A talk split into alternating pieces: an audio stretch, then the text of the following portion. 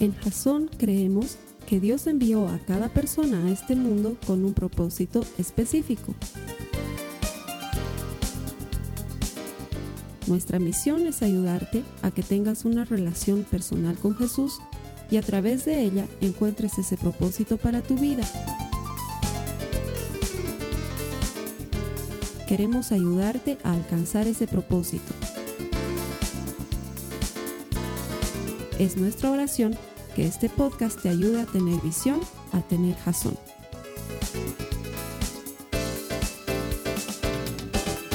Estamos en la segunda semana de la serie Corazón. Y esta serie debería haber durado cuatro semanas. Los que están conectados no tienen idea de lo que ha pasado. Lo que ha pasado es que la semana pasada me he enfermado y eso ha matado una semana. Así que esta serie va a durar solamente tres semanas. Mil disculpas, debería durar cuatro, pero va a durar tres. Pero la promesa es que la tercera semana va a ser tan buena como si hubieras llevado cuatro semanas de corazón. ¿Sí? Esa es la promesa. Lo que hoy vamos a compartir se llama corazón herido. Y el enfoque que quiero darle a esta serie es que si nosotros queremos ser hombres, queremos ser mujeres conforme al corazón de Dios, primero deberíamos conocer cómo su corazón saber cómo es Dios, porque cuando sabes cómo es Él, entonces puede ser como a Él le agrada, que esa es la idea de lo que nosotros deberíamos perseguir cada día. Ahora, en lo que vamos a ver hoy, lo que quiero explorar desde la Biblia es lo que sucede muy a menudo. Muchos culpan a Dios de todas las cosas. Lo más chistoso es que los que más culpan a Dios son los no creyentes. Son esos capísimos que publican fotos en Facebook, diciendo cosas como, ¿por qué a Dios no le importan los desastres naturales? ¿O por qué Dios no se ocupa de los niños? ¿O si Dios existiera, por qué hay tanta pena y tanto sufrimiento en el mundo? Y lo más chistoso es que los mismos que se interrogan esas cosas son los que no creen en Dios. ¿Para qué se preguntan si no creen en Dios? No entiendo. Quisiera que me expliquen. Porque si yo no creo en Papá Noel, no voy a estar preguntando dónde vive, ¿no? Es así de sencillo. Sin embargo, hay mucha gente que vive culpando a Dios. Viven culpando a Dios y sin embargo no le siguen, no le creen, no buscan su palabra. Es fácil echarle la culpa a Dios de muchas cosas y sin embargo no seguirle, no creerle, no guardar sus mandamientos. Eso lo puede hacer cualquiera. Y para que nosotros podamos entender el corazón de Dios, necesitamos entrar en esto de su corazón. ¿Cómo reacciona él? Ahora, lo que quiero aclarar de antemano es que si bien el tema de hoy se llama corazón herido, mi intención no es mostrarte a Dios como, ay, pobrecito, pobrecito Diosito, tanto lo habían lastimado. Le tendremos pena, le amaremos, le seguiremos hasta el fin. Dios no es ningún pobrecito. Dios es un Dios todopoderoso. Él es capaz de hacer las cosas incomparablemente mejor de lo que podemos pedir o pensar. Él es Dios, no hay otro como Él. Y no es pobrecito y sin embargo su corazón ha sido herido. Dios tiene un corazón como el tuyo, como el mío. Y Él también entiende lo que es el dolor. Quiero que me acompañes en tu Biblia al Salmo 78, en el verso 40, por favor. Salmo 78, verso 40. Los que están conectados en línea van a encontrar un enlace debajo mío para acceder a una Biblia gratuita en línea. Si no, también lo puedes hacer aquí arriba a la derecha. De todas maneras, todo aparece aquí en generador de caracteres. Salmo 78, verso 40 dice, ¿cuántas veces se rebelaron contra él en el desierto y entristecieron su corazón en esta tierra seca y baldía? Este versículo está hablando del corazón de Dios y dice cuántas veces se rebelaron contra él, cuántas veces lo entristecieron. Y está hablando de lo que hizo el pueblo de Israel. Ahora, para los que no conocen muy bien la historia, te la quiero contar un poco. Resulta ser que, a diferencia de todas las religiones de este mundo, el cristianismo que nace de la fe judía y que nosotros creemos que no es una religión, es la única entre todas las del mundo que se diferencia porque en lugar de que los hombres hayan buscado a Dios, Dios buscó a los hombres. Es la única. En todo el planeta no hay otra igual. ¿Sí? Dios decide buscar al hombre y decide formar un pueblo para demostrar su amor. Básicamente esa es esa es la descripción de lo que Dios hace. Un pueblo para amarlos. Y sin embargo, pese a ser ellos los elegidos, resulta ser que estos elegidos agarran y le dan la espalda a Dios. No una, sino sin fin de veces. El pasaje al que está haciendo referencia la Biblia ahorita está extractado de los Salmos, pero está haciendo referencia al Éxodo.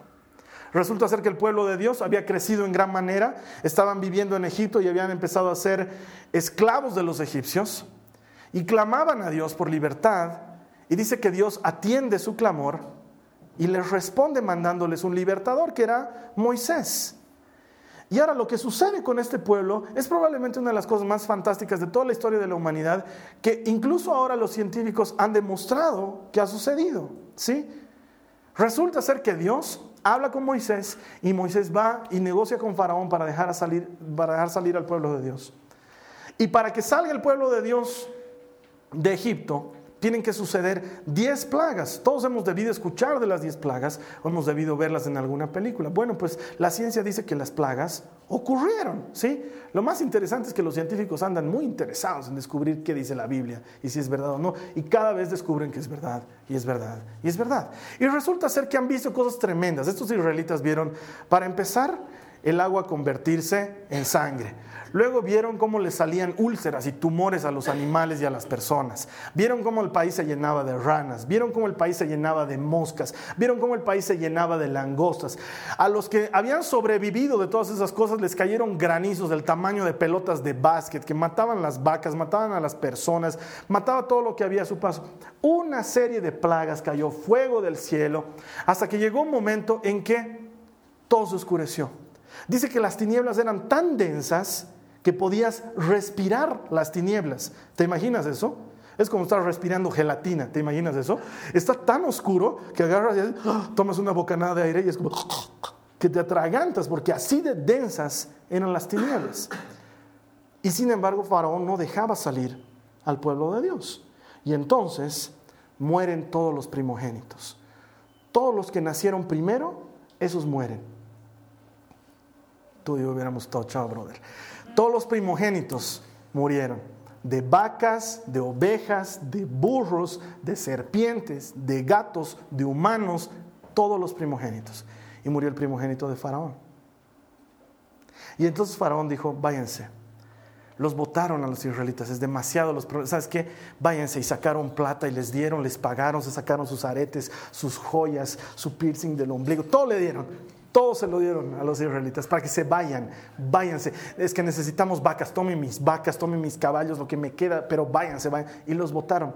Y no conforme con esto, sino que llegaron al borde del mar rojo y los egipcios se arrepintieron y los persiguieron. Y al borde del mar rojo sucede una de las cosas más increíbles que puede haber sucedido en la historia de la humanidad, porque una columna de fuego divide el campamento de los israelitas del campamento de los egipcios.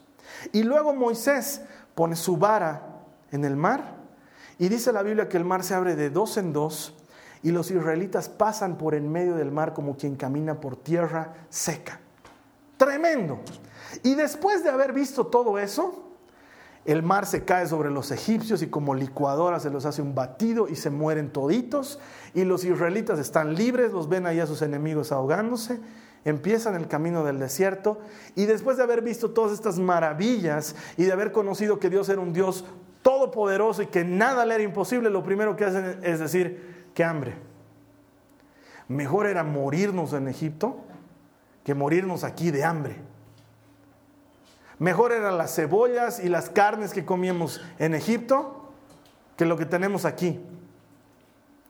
Y una tras otra, tras otra vez, ponen a prueba a Dios y dejan de creerle, dejan de creer que Él tiene poder para hacer.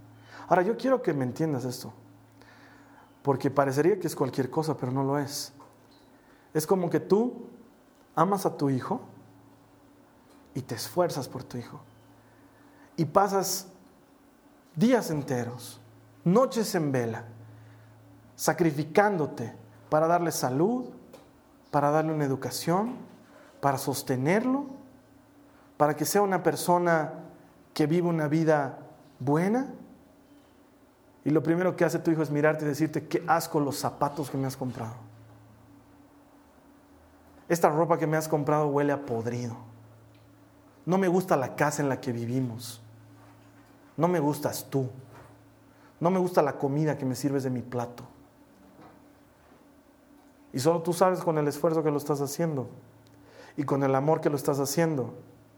Y cada que le presentas algo nuevo a tu hijo, tu hijo te dice, no me gusta, no me sirve, no quiero eso. Y sin embargo, cuando tu hijo estaba en problemas, cuando tu hijo estaba en necesidades, cuando ha pasado alguna cosa, tú has estado ahí para rescatarlo. Y la siguiente vez que tiene un problema, lo primero que hace es decir, ¿será que mi padre puede rescatarme ahora? ¿Será que puede hacerlo? Una y otra y otra y otra vez. Dios sabe lo que es amar y que no te amen de vuelta. Dios sabe lo que es esforzarse y no recibir nada a cambio. Y los israelitas son la prueba clara. Una y otra y otra vez lo traicionaban y lo traicionaban y lo desobedecían y eran irreverentes con él.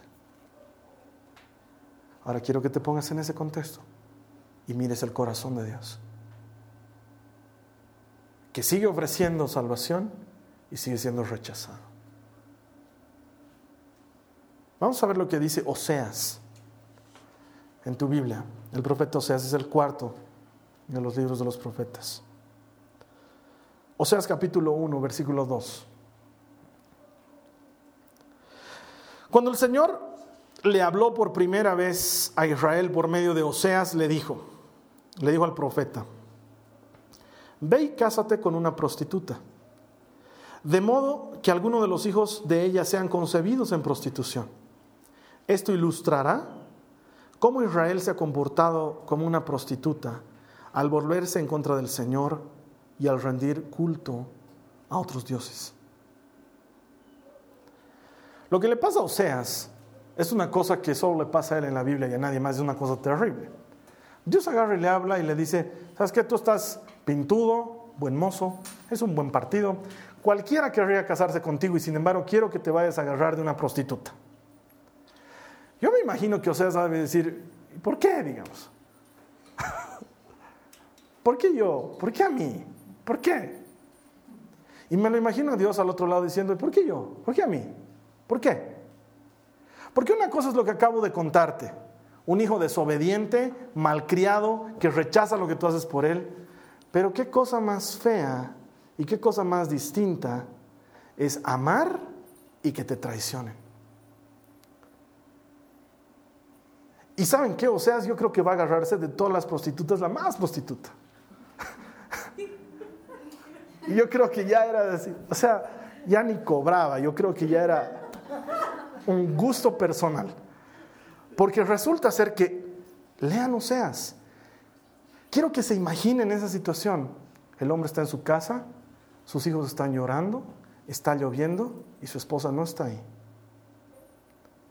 y le encarga al hijo mayor y le dice, vas a cuidar a tus hermanitos. Y el hombre sale de su casa y va a buscar a su mujer y la encuentra en el cuarto de otro, en los brazos de otro, en la cama con otro. Y no la pega, no la escupe, la levanta, la trata como una dama y la vuelve a llevar a su casa. Llega a su casa y cuando entran a su casa le dice, aquí tú eres la reina y todos te amamos. ¿Entiendes eso?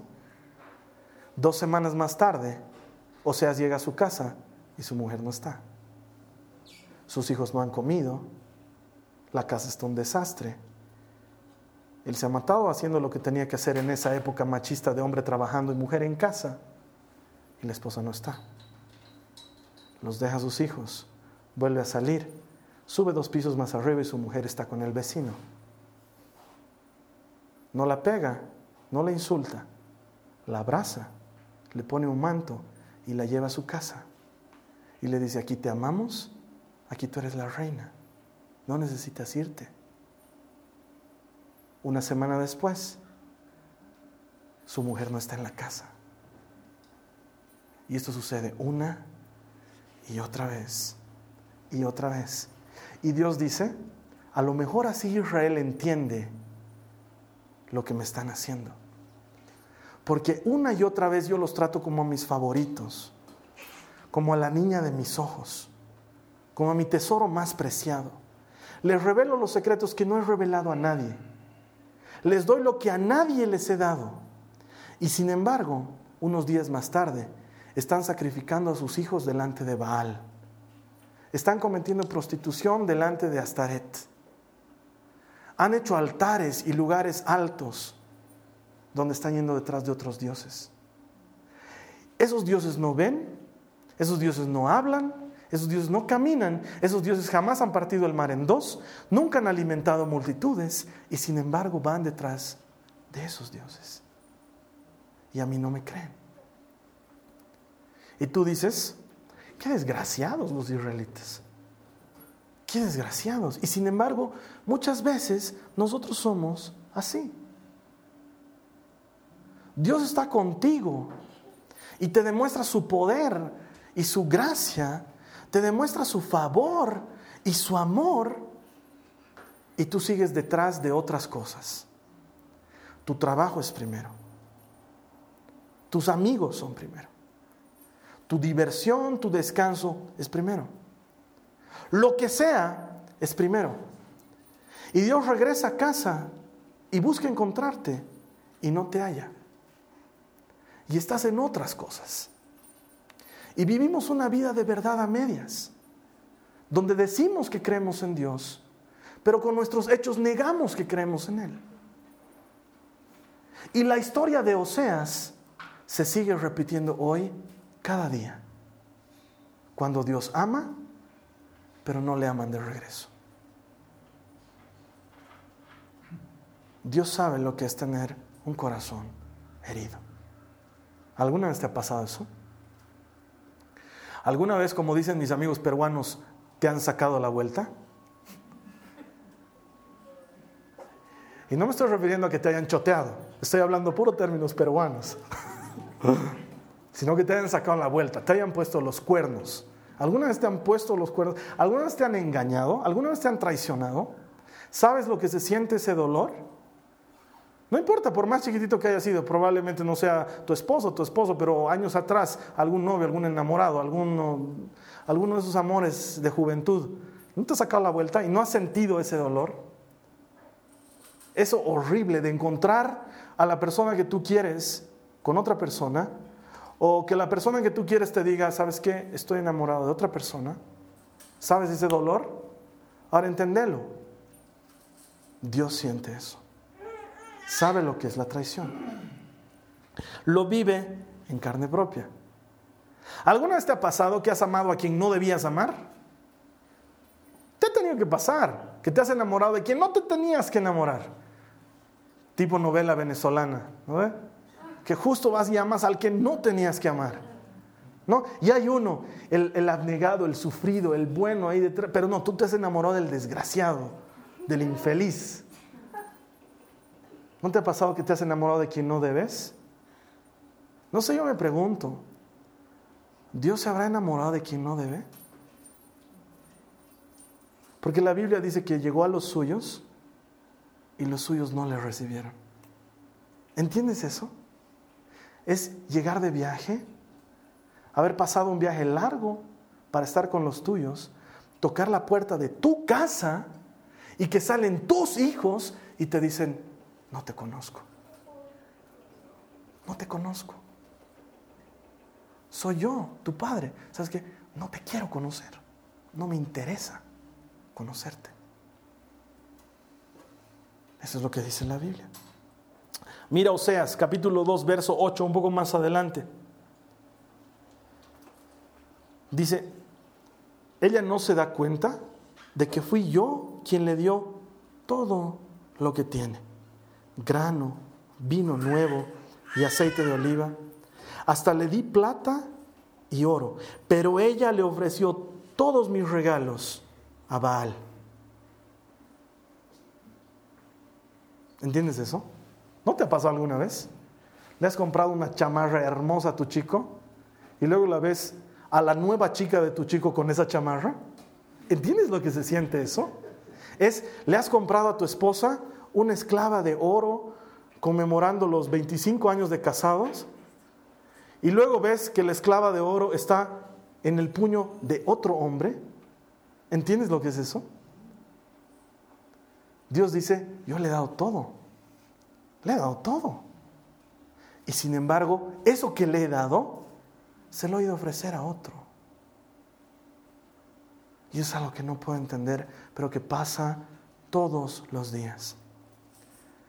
Dios te sana de tus enfermedades y vuelves a perderte afuera.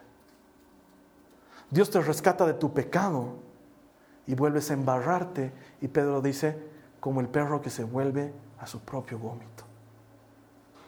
¿Entiendes eso? Le sigue pasando a Dios. No sé si contigo, pero con muchos cristianos hoy. Dios sabe lo que es tener un corazón herido. Entonces, para ser conforme al corazón de Dios, hay que saber corresponder a ese corazón. Hay que saber que Él, aunque es un Dios dador, está esperando algo. Y sin embargo no lo está demandando. No lo está demandando en su justo derecho, de como quien diría, es mi cancha, es mi pelota y van a jugar los que yo quiera. Él está esperando. Israel es la figura del creyente de hoy. Es la figura del creyente que busca a Dios por lo que Dios le puede dar y no por lo que Dios es. Y no me malentiendas, hermano, todos tenemos necesidades. Todos buscamos a Dios por una necesidad. Aunque sea la necesidad de ser salvos, ya es buscar a Dios por una necesidad. Y sabes que no está mal, porque Él mismo es el que dice, pidan y les será dado. A Él le gusta eso. Y sin embargo, muchos de nosotros somos buenos para pedir, pero no somos buenos para seguir. Y hemos armado en nuestra cabeza el concepto de Dios aspirina y solo lo sacamos del cajón cuando nos duele la cabeza. Nuestro Dios es un paraguas que solo usamos cuando está lloviendo. Y Él no quiere eso. Él no quiere eso. Y sin embargo muchos vivimos así. ¿Alguna vez te has rechazado? ¿Has querido hacer el bien a alguien y no te han dejado? ¿Sabes lo que se siente eso? Te voy a contar una cosa. En mi ciudad, ah, más o menos en febrero de 2011, ha habido un, lo que hemos llamado todos un mega deslizamiento, y te debes acordar. Toda una, todo un barrio donde vivían personas con casas se deslizó porque estaba construida en una especie de montaña. Y con las lluvias el terreno se dio y todito se vino para abajo, todito se vino para abajo. Y literalmente cientos de familias, miles de personas se quedaron sin un lugar donde vivir. Literalmente. Y me acuerdo que mucha gente empezó en ese espíritu de solidaridad y de empatía que tenemos los seres humanos a asistirlos y a darles cosas. Pero nunca me voy a olvidar lo que le pasó a un grupo de personas que yo conozco, que prepararon dice que prepararon ají de fideo para llevarlo esa noche a esas personas. El ají de fideo es una especie de guiso de fideos con carnes y es una cosa que se come mucho aquí en Bolivia. Y lo llevaron a los campamentos de estas personas. Y dice que llegaron y pusieron sus ollas y empezaron a servir los platos. Y dice que la gente llegaba y decía, ¿qué es? Ají de fideos. ¿Tiene carne? Sí tiene no quiero, gracias. Y se iban. Esa noche, esos hermanos que llevaron ollas de ají de fideo se volvieron con sus ollas llenas. Nadie les aceptó. Los rechazaron. Es algo que yo no puedo entender, pero ¿qué pasa? Que tengas una terrible necesidad y que te hagas al lindo. Pasa. Y sigue pasando hoy. Mira lo que dice Lucas 13 en el verso 34. Está hablando Jesús y dice, Jerusalén, Jerusalén, que matas a los profetas y apedreas a los que se te envían. ¿Cuántas veces quise reunir a tus hijos como reúne la gallina sus pollitos debajo de sus alas? Pero no quisiste. ¿Y sabes qué? Yo me acuerdo haber visto este pasaje muy bien interpretado en una película que la has debido ver tú, basada en Lucas, pero también está en Mateo. Y me encanta porque se lo ve a Jesús entrando a Jerusalén y se ve Jerusalén allá a lo lejos. Y se ve cómo se le llenan de lágrimas los ojos. Y le dice, ¿cuántas veces he querido juntarte? Como la gallina junta sus pollitos debajo de sus alas. Y no has querido. Porque no es que yo no he querido darte, es que tú no has querido. ¿Cuántas veces he querido bendecirte y tú no has querido? ¿Cuántas veces he querido llegar en tu auxilio y tú no has querido? ¿Cuántas veces he querido cambiar tu vida y tú no has querido? No me has dejado. Y no es que yo no he intentado, dice el Señor, es que tú no quieres. Y Él sabe lo que es tener un corazón herido. Dios ha mandado ayuda una y otra y otra vez a su pueblo. Y su pueblo lo que ha hecho es, en lugar de recibir la ayuda, en lugar de rechazar la ayuda, han matado a los que venían a ayudarles. Eso es lo que han hecho. Y muchas veces nosotros hacemos lo mismo. Muchas veces hacemos lo mismo. Me hace recuerdo ese chiste medio tonto, pero chiste, cuento, no sé, que te debe llegar por internet porque está en todas partes, de ese hombre que se queda atrapado en no sé dónde y dice, Dios, si realmente existe, sálvame. Y de repente viene un helicóptero. señor, señor, aquí arriba, señor. No, gracias, estoy esperando que Dios me salve. Gracias, adiós. Se va el helicóptero, luego pasan unos rescatistas por ese lugar. Señor, señor, ¿necesita ayuda? Tranquilos, Dios me va a rescatar. Dios me va a rescatar. Y muchas veces Dios nos manda ayuda y no la queremos. Y la ayuda está en forma de tu hijo, que te reflexiona aunque tú eres adulto. Y la, ayuda está en forma de ese hermano en tu comunidad que está tratando de enderezar tus caminos torcidos. Y la ayuda está en forma de esta prédica que no sabes por qué la estás escuchando, pero te tocó escucharlo hoy día. Y Dios está mandando ayuda. Y sin embargo tú la rechazas. Y Dios dice, ¿cuántas veces he querido rescatarte? No me dejas. No me dejas. ¿Alguna vez has tratado de rehabilitar un drogadicto? ¿Has tratado de rehabilitar a un drogadicto que no quiere rehabilitarse? Es lo peor del mundo, porque no quiere. Entonces no importa lo que hagas, se va a volver a drogar. No importa lo que hagas, el esfuerzo que hagas, el centro de rehabilitación al que lo metas, sabes que se va a escapar y se va a volver a drogar te va a hacer creer que está bien, te va a pedir plata y con tu propia plata se va a ir a drogar. Va a sacar cosas de tu casa, las va a vender y se va a volver a drogar. Y tú recién vas a entender y vas a decir, ¿cuántas veces quise ayudarte? Y no quieres. Te ha debido pasar con un hijo que está en el trago. ¿Cuántas veces has querido ayudarle? No quiere. Y tú sabes lo que es ese dolor. Lo sabes. Tienes ese amigo que anda en cosas malas y tú has querido ayudarle y no quiere. Sabes lo que se siente, ese rechazo. Y sabes que Dios lo sigue viviendo. Hoy muchos seguimos haciendo esto. Y a esto la Biblia llama no contristen al Espíritu Santo. ¿Alguna vez has escuchado esa expresión? Contristar al Espíritu. Mira lo que dice la Biblia, Efesios 4:30 dice, no entristezcan al Espíritu Santo de Dios con la forma en que viven que lo que entristece al Espíritu de Dios es la forma en la que vivimos.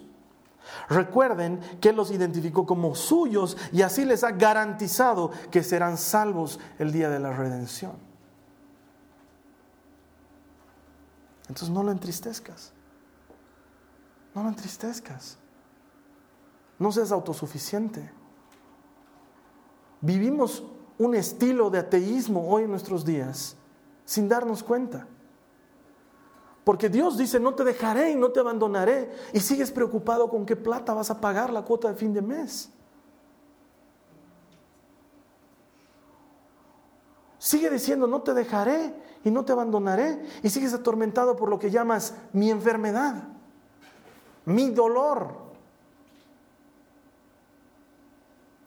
Y la Biblia dice que por sus llagas fuimos sanados.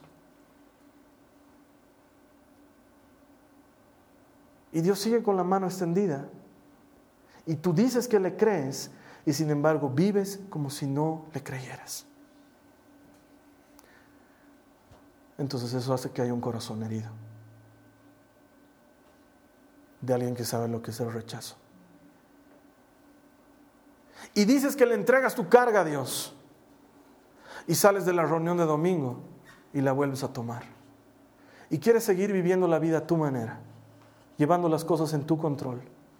Siendo que una y cien veces tú y yo hemos hecho la prueba y hemos fallado y hemos visto que somos incapaces de controlar nuestra vida y sin embargo la volvemos a tomar.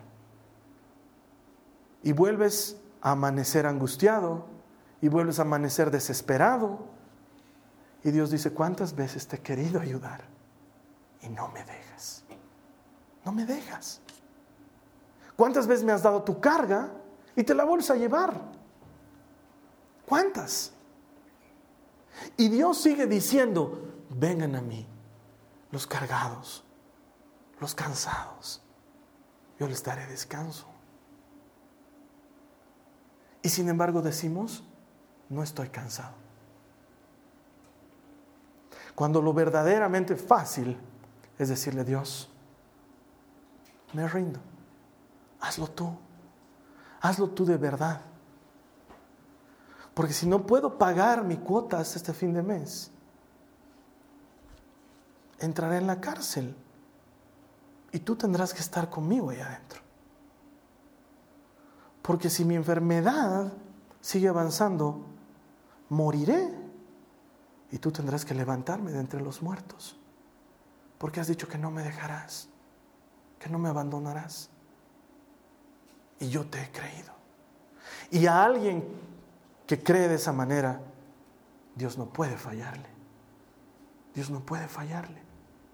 Ese es un Abraham teniendo al hijo de la promesa en brazos y el cuchillo en la otra mano, con la certeza de que Dios tiene que levantar al muchacho si lo mato, porque me dijo que de él me levantaría una generación.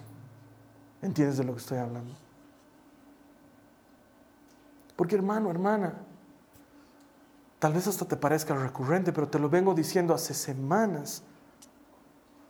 Cuando crees en Dios te cambia para siempre. Y si tu vida no ha cambiado, examínate, porque tal vez no has creído.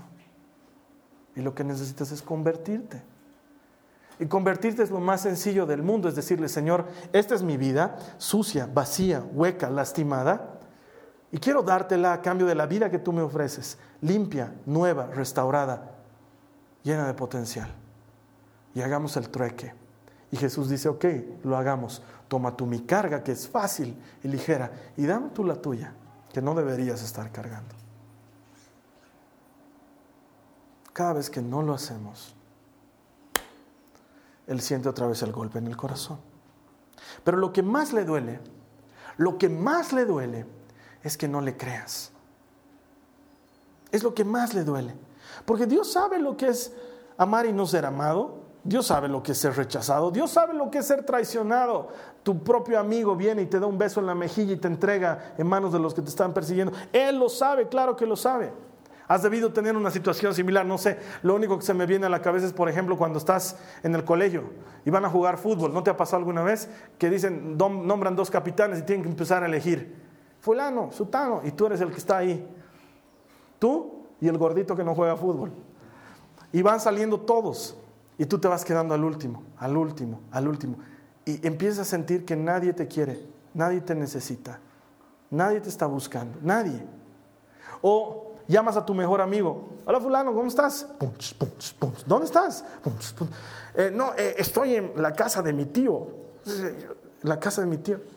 Y luego te enteras que en a una fiesta y a ti no te invitaron, no te buscaron. Los que se llaman tus amigos, no te buscaron. O cuando tu mejor amigo te traiciona, te debe pasar. Le cuentas todo, toda tu vida, eres un libro abierto. Dos semanas más tarde ya le contó tu vida a todos los demás. Y se ha arreglado con tu chica. Dios sabe esas cosas.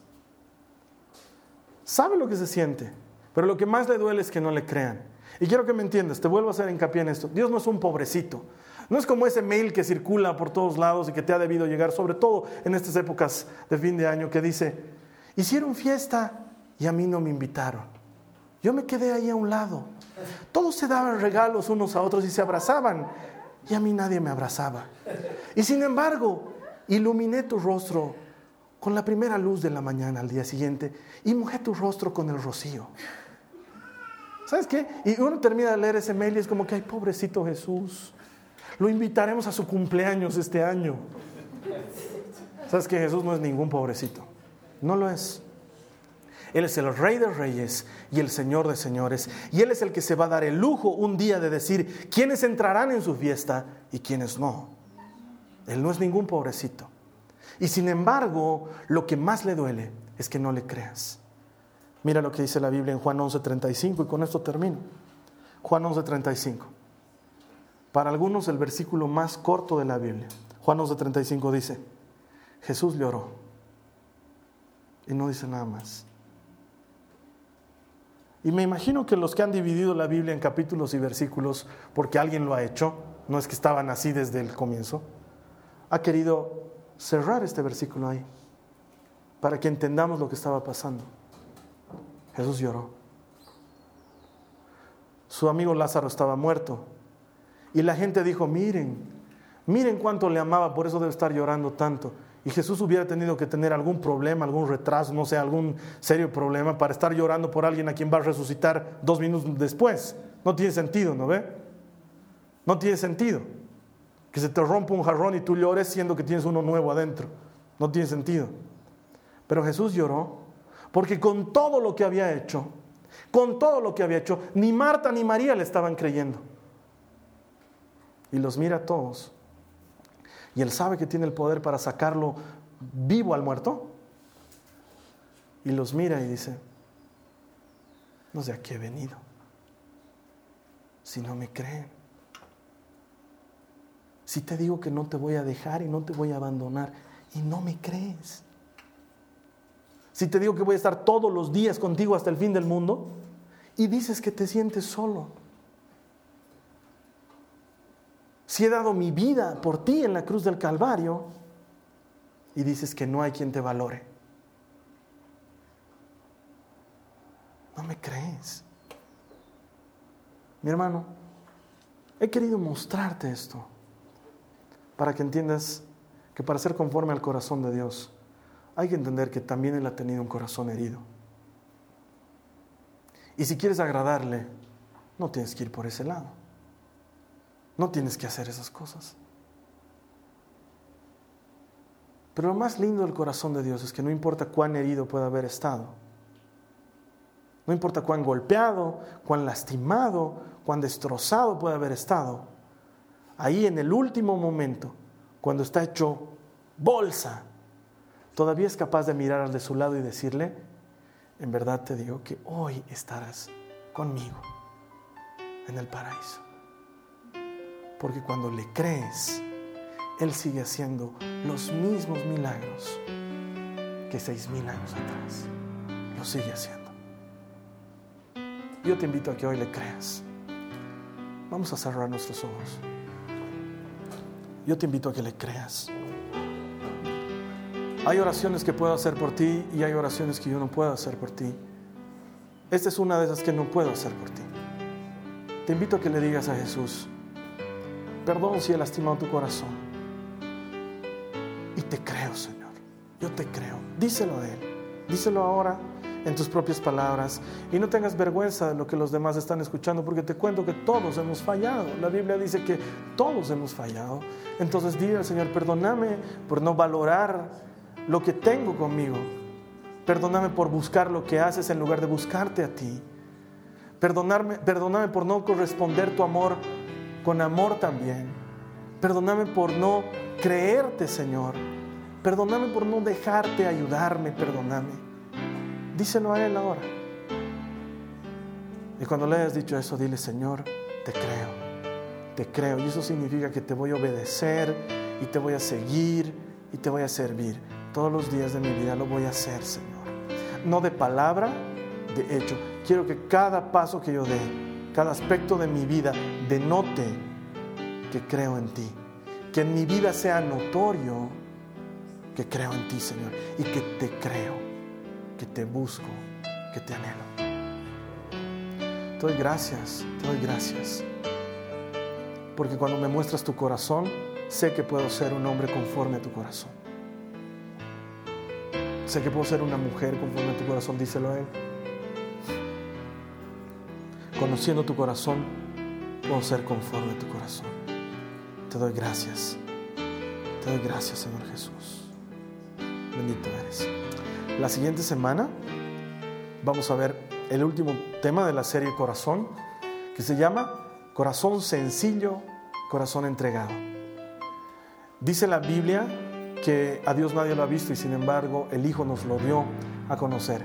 Y a través de Jesús te voy a mostrar aspectos del corazón de Dios que probablemente no conocías y vas a comprender cómo Dios es sencillo y cómo nos ha dado lo mejor de sí mismo para que tú y yo tengamos vida. Te espero la siguiente semana. Que Dios te bendiga. Amén.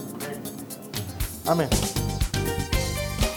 Esta ha sido una producción de Jason Cristianos con Propósito. Para mayor información sobre nuestra iglesia o sobre el propósito de Dios para tu vida, visita nuestro sitio web www.jason.info. Allí encontrarás muchos recursos para animarte en tu relación con Dios, enseñanzas, nuestro blog, prédicas y mucho más. Te lo deletreamos www.jazon.info. También puedes visitarnos en nuestro sitio en Facebook www.facebook.com barra Que Dios te bendiga abundantemente. Muchas gracias.